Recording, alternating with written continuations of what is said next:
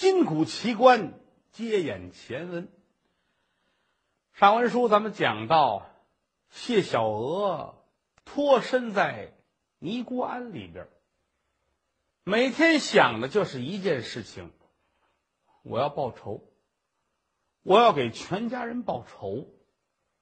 天天想，天天琢磨，但是这个事情大海捞针，没有任何的头绪。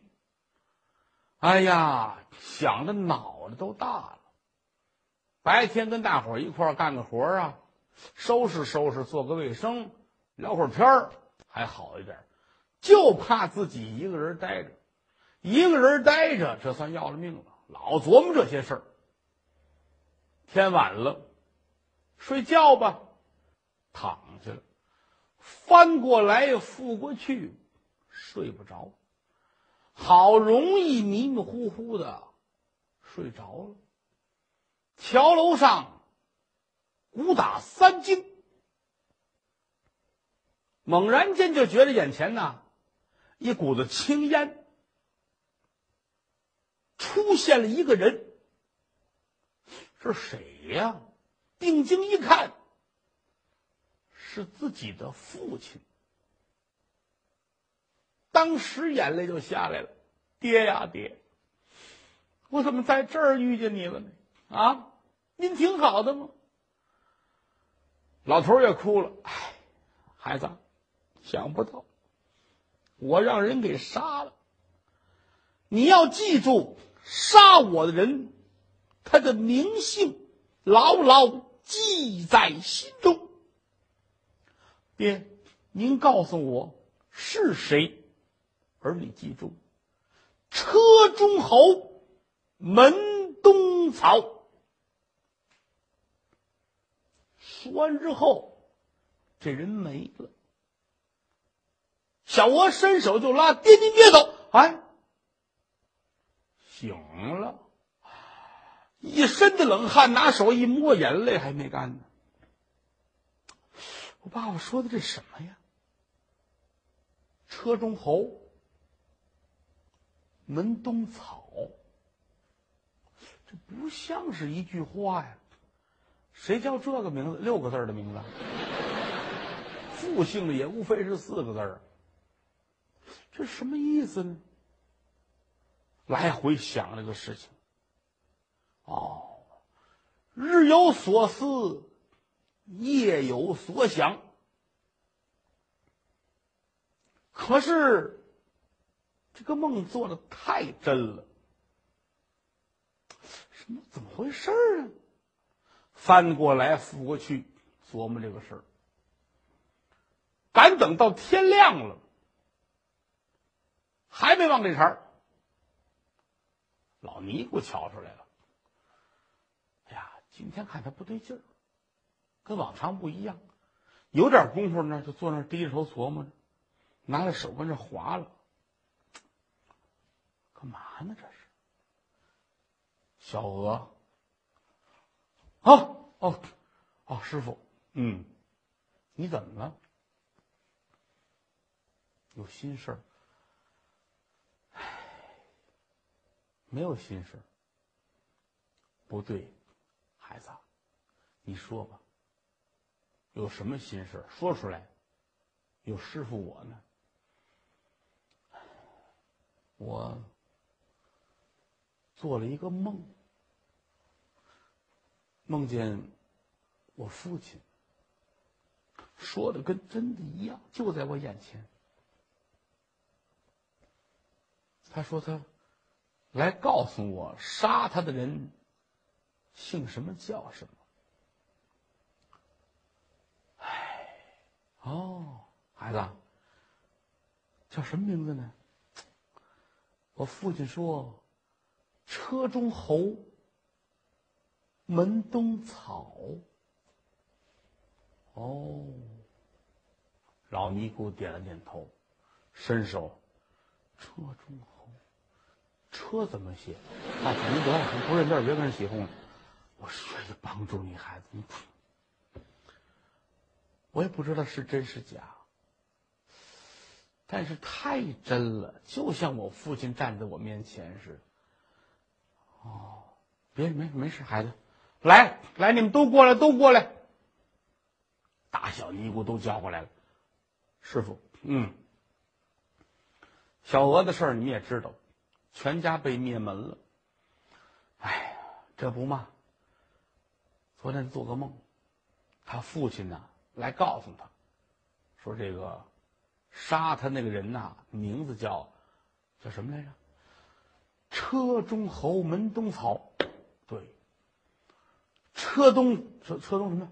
你你自个儿说，说一遍了吗？啊，说再说一遍，车，我得想想，门东草，车中侯，对，你们给拆一拆，啊，这是什么意思？这到底是叫什么？你们大伙说说吧。都低头不语，半天。有一个一睁眼，师傅，您别问了，怎么了？我们就是因为不愿意念书才上这儿来的。小娥，这忙我们帮不了你了，真实在对不起啊。那个，咱咱们这样吧，啊，咱们咱们遇见有学问人，咱们再说吧，好不好？再一个，你日有所思，夜有所想，可能是你做梦做岔了。啊，这这对不起了啊！你琢磨着，走走，咱们干活去吧，干活去吧。呼噜呼噜，都走了。小娥坐在这儿直抖了手。哎呀，这事儿闹的，合着没认字儿的，这怎么办呢？就老琢磨这个。就这一琢磨呀，半个来月就没明白，天天想。哎呀，睡觉之前也念叨。爹爹，你再给我托个梦吧。你再跟我说两句话，把您那解释一下，啊，什么意思？天天想，啊，琢磨完了睡觉，往这一躺，就觉着眼前啊一股子青烟，出现了一个人。定睛一瞧，啊！自己的丈夫段居贞，浑身是血啊，表情很凄楚。小娥呀，小娥，你得给我报仇啊！哎呦，夫啊！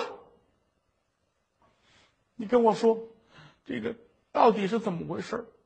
是谁杀了你？小娥，你记住了。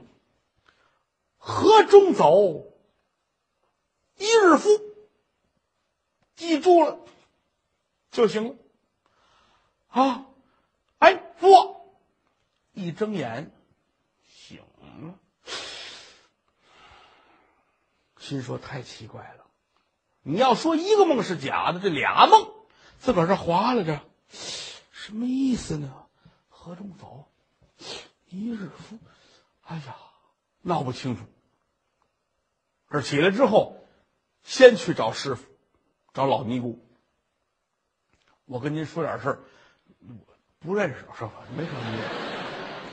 嗯，我昨天又做梦了，我梦见我丈夫，他跟我说：“河中走，一日夫。”这是杀我夫的仇人。你要说。一回做梦这是假的，他怎么可能两次都这样呢？哦，小娥呀，这平时就之前你们家人闲着没事净打灯谜了是吧？就明着说呗，怎么还还绕着弯儿？不知道呢？怎么说出这么两句不挨着的话呀？师傅，您给我提个醒。您说我问谁，我能问出来这俩人的名字？我一定要报仇！弥陀佛，孩子，你这样，嗯，离咱们这儿五里地有这么一个瓦罐寺，瓦罐寺的大和尚。净空，那是世外的高人，识文断字，知识渊博，没有人家不知道的，啊，你去问问吧，啊，我我估计他能知道。好，谢师傅，我无论如何我要问出来这俩人叫什么，要给我全家报仇雪恨。哎，去吧，转过天来收拾东西，上瓦罐寺去请教高人。五里多地儿，一会儿就到了。啊，来到这儿找大和尚。这一见面一瞧，呵，这和尚真有样一看就是得道的高僧。一说，我师傅是谁谁谁，啊，我是妙果寺来的，我来呀，向您请教个问题。哦，你说什么事儿？是，您看，说有车中侯，门东草。河中走，一日复。这什么意思？哎呀，把老和尚也难为住了。这，真真猜不透是什么啊？嗯，我这样吧，我这也经常啊，来一些个高官显宦，读书人很多，识字人很广。等他们来的时候。啊，我给你请教请教，你看好不好？好吧，那我先谢谢您。哎，不客气不客气，你随时过来。打这起，谢小娥有点时间，就上这庙里来，到瓦罐寺问大和尚怎么样了。和尚说：“这个还没有，问了很多，问了很多啊，呃。”说的我听着都不像人话，我就不跟你说了，省得你心里别扭啊。这个还是机缘不凑巧，再等待等待吧，好吧。等来等去，有这么一天，有打洪州来了一位太守，叫李公佐。李大人这是卸了任了，回乡的途中。路经瓦罐寺，来到这儿一瞧，跟大和尚是朋友，留着住几天吧，尝尝素斋啊，看一看庙里边的景致。闲着没事沏上茶，俩人这聊天儿啊，李公佐可就说了：“这个平时啊，在衙门里没事啊，吟诗答对写对联啊，有时候实实在没事干，我们就猜谜语玩和尚一听，哦，您能猜灯谜吗？李大人乐了。我有个外号，我叫灯谜姥姥。不知他好了不得了。那今天我算是遇见高人了啊！呃，有这么一个事儿。我们之前来过一个带发修行的尼姑，家中被人害了，她做梦梦见她的丈夫和她的父亲。来给她托梦，啊，说出两个人来，但是打的哑谜，没有直说叫什么，只是留下了这么四句话。您看看，您能不能破解一下？李大人说：“好啊，你说吧。”是和尚拿过笔来，这儿一写，说：“车中侯，门东草。”这是一个人的名字。您先猜这个吧。李大人坐这琢磨着。车中侯，门东草。车当中的猴，首先说文理上不通，谁家车里边能搁一个猴啊？这是不可能的。那么这个话肯定是有它的含义。按字儿来说，车啊，繁体的车一横。啊，这儿这么一个日，再一横一竖下来，车中车字的当中是一个深字。刨去上下之外，车繁体的车当中是深深渊的深。车中猴猴跟这申有关系。咱们十二属性来说，申猴有鸡，那么申代表着。就是猴，车中猴就是一个申字儿，说明这主姓申。老和尚一听，对，我早就这么想，啊，我想了这么些年，我就没琢磨透。你这一说，对了，门冬草呢？大人乐了，更简单了，你把这仨字写出来，先写一门字门，繁体的门，冬，把这冬写在门的里边啊，繁体的冬，草上面加一草头，兰花的兰。俩字儿搁一块儿，深蓝。这个人的名字叫深蓝。和尚点点头，嗯，正合我意，嗯，和我想的差不多啊。我我就没想透。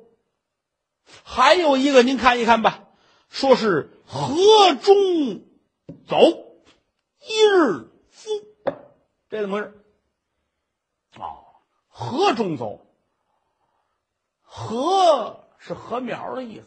就是田，就是田地，田地当中能走，那就是说田地当中这一竖上下都通，还是深。这个人也姓申，那说一日夫是怎么回事哎，把这仨字儿连在一块儿。啊，先写个一，再写个日，当间加一丈夫的夫字儿，这个字儿念春，春天的春。这个人叫申春，申春申兰，这是哥俩，准是这么回事老和尚一听啊，太好了啊，真是高人呐！你看看这事闹的，嗯，现在是元和八年，这个事儿出现的时候是元和二年。我想了六年，我愣没想起来。就你这一来一提醒，我想起来了。打发人去妙国寺找这个谢小娥，跟他说破案了。小和尚去了，来到这一说，有事让您去。啊，如此这般？这般？如此。谢小娥说：“我这就去。”跟师傅说了一声之后，赶紧往这儿跑。来到这儿，气喘吁吁。哎呀大师傅，怎么着？您您知道？我知道了。哈哈哈哈哈哈！阿弥陀佛！我自打听了你这个事儿之后，是左思右想，想了这六年呐。一回头，李大人在这儿了，就把他给想来了啊。合着李大人不在，他得说他想的啊。这个现如今知道了，这两个人分别叫做申春、申兰。却是为何？你看看，啊，和尚高兴，这你不知道吧？嗨，大人您给解释一下，我都忘了啊。大人又给说了一遍。哦，深春、深蓝，点了点头。到这会儿，哭不出来了，啊，满腔的怒火呀，都记在心里边。找人要过笔，蘸着墨，把这衣裳襟翻过来，写在这儿。深春深蓝，怕忘了。写完之后，敢问这位大人贵姓高明？说你不认识吧？这乃是洪州太守李公佐李大人。小娥扑通就跪下了。李大人，这点事儿缠着我好多年了，今天我才知道仇人叫申春申兰。我谢家冤仇得报。都是因为您，我谢谢您。这是磕头，大人一摆手，你等会儿。你是做了一个梦，知道的这个？对，我做了一个梦。嗯，你可记住了，梦是心头想啊，你可不能因为一个梦就满处找人报仇去。很多事情，一句话两句话是说不清楚的。你知道吗？如果说人世间真有叫深春深兰的，我也希望你查对真着了，再想办法。我知道，大人您放心，我不是那个粗鲁之人，只不过我没有任何的线索，目前为止，深蓝深春这是唯一的一条线索，哪怕它是假的，我也要查到底，看看到底是不是。如果不是，我不会猛撞的；如果是，他们也逃脱不了。好吧，这儿道完了谢，小娥转身就出去了，回到了妙果寺，跟老尼姑说：“师傅。”我在这儿待了这么长时间了，现如今我知道仇人的名字，我就待不下去了。我得出去找这两个人啊！我要报仇，感谢您六载对我的恩情，大恩大德，我是一定要报。老尼姑还舍不得，哎呀，你看看这待着这挺好的，你怎么说走就走啊？也不放心，你在外边反正是多加小心吧。哎，谢谢您。收拾东西，由打这儿出来，上大街。说的容易，我去报仇，上哪儿报仇？天下之大呀，你不能钻把刀满处问吧？劳驾，您叫申春呐，您叫申兰，你不能这样啊。而且来说，你知道他住哪儿啊？哪一州哪一郡？哪一省哪一县哪个村啊？村东头村西头啊？是那个胖子是那个瘦子？你不知道，一点线索没有，这是没脑袋苍蝇瞎撞。但是谢小娥认准了，这个目前来说是我唯一的希望。我得找啊，找了之后咱们再说。出来之后是哪儿都走。顺着路就往前来，说遇见有车了，跟人说好话，搭车；没有车呢，那只能是往前走着走。这天天都晚了，来到一个小客店这儿，伙计说：“哟嚯，您住店吗？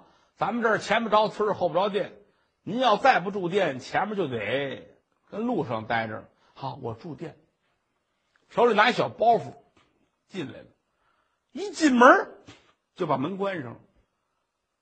伙计说：“您等会儿，您这别着急关门，这开开门。什么事儿？天晚了，您用什么不用？您要不用，我们那个厨房这该封火了啊！你这样要一个蜡台啊，要一个蜡台，嗯，来两个馒头，要一碗素菜啊就可以了。哎。”一会儿功夫把东西弄来，外加了一壶热茶，屋里点上蜡，天就黑了。把门关好了，插得了。坐在这儿定一定心神，一看那个菜温乎，趁着还没凉下来，把这饭吃了，倒了一杯热茶，喝了口水，坐在这儿想了又想，已经是出来了，而且自己也谈不到出来。因为眼睁，你就没有回去的路，只能是在外边四海飘荡，自己一个女人身不方便。想了一想，一狠心，打开这个包，包里边是一套男人的衣服，啊，把东西拿出来摊在床上，叹了口气，哎，我好歹也算是富家之女啊。现如今，我是家破人亡，先当了这么多年的尼姑，现在我又得扮成男人，人世间的苦楚都是我一个人，我这是招谁惹谁了？叹了口气，自己把头发散开，梳好了，从下往上兜，到上边去拧上一个卷儿。弄根簪子把它别上，冲着镜子一瞧，还行，倒是挺像一个男子的模样。第一呀，他这么些年来啊，本身像个假小子，在船上那些年就跟男孩似的。第二，这些年在尼姑庵里边也不能见天的描眉打鬓啊，而且来说心情不好，显得憔悴苍老啊。尤其这一捯饬。真像是一个男人，点了点头，吹灭了灯，睡觉。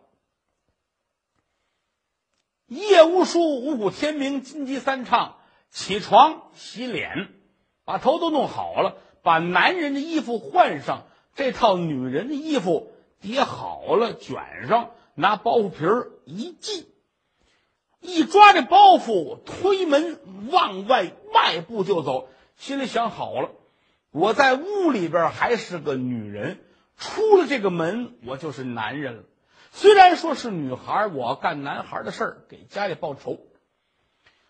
推门往外走，雄赳赳，气昂昂，天雄结肚，撇齿大嘴，啊，一撇嘴往外走。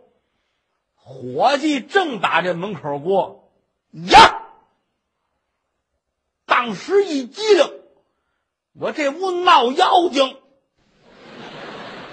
昨天来个女的，早晨一睁眼出来一老爷们儿，站这半天说不出话来。我，你，他也不哪这么仨人。谢小娥看了看他，伙计，你怎么了？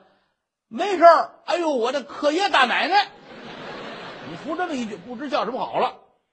大奶奶是昨天啊，今儿出来改客爷了。客爷大奶奶，哦，这个店钱是多少？还不要了，不要了，怎么不要了？这没法说啊！到这会儿吓得不敢要钱了。如此说来，多谢了。一转身，当当当当当当，迈步走了。伙计一直看都没影儿，想了又想，这怎么茬这是？啊？难道说我这我这眼有毛病了？俗话说得好啊，少年见鬼还得三年。我这怎么就在眼前呢？我这是，嗯，站这纳闷正纳闷呢，来住店的来了。伙计，有闲房吗？没有，没有，不能。这屋闲着，户别住，这屋不干净，这屋这屋闹鬼啊！伙计跟这瞎传闲话。他们这怎么矫情，咱不管。单说小娥，有打这儿拎着包出来。心说：“我上哪儿去？而且手里边我老拎着一套女人的衣服，这可不成。哎呀，哎，我干脆我当了他吧，找一当铺把他当了，换点零钱当盘缠也行。临出来的时候，老尼姑倒是多少给了一点路费银子，那点也不禁花呀。嗯，走。”往前溜达来溜达去，一瞧，这儿有一个当铺，啊，黑漆的门楼，推门进来一抬头，柜台非常的高，当铺的柜台都高，他要七米一头，他的人站里边看你呀，老这样看你在这儿，你进来无论递什么东西得仰着脸，你得求他，啊，从气势上先压你，往这儿一来一抬头。掌柜的，当当，人家这儿分头柜、二柜、三柜。头柜收的宝贝，猫眼啊、钻石、珍珠啊；二柜呢，看个家具啊、硬杂的东西；三柜是伙计，收的都是零碎东西。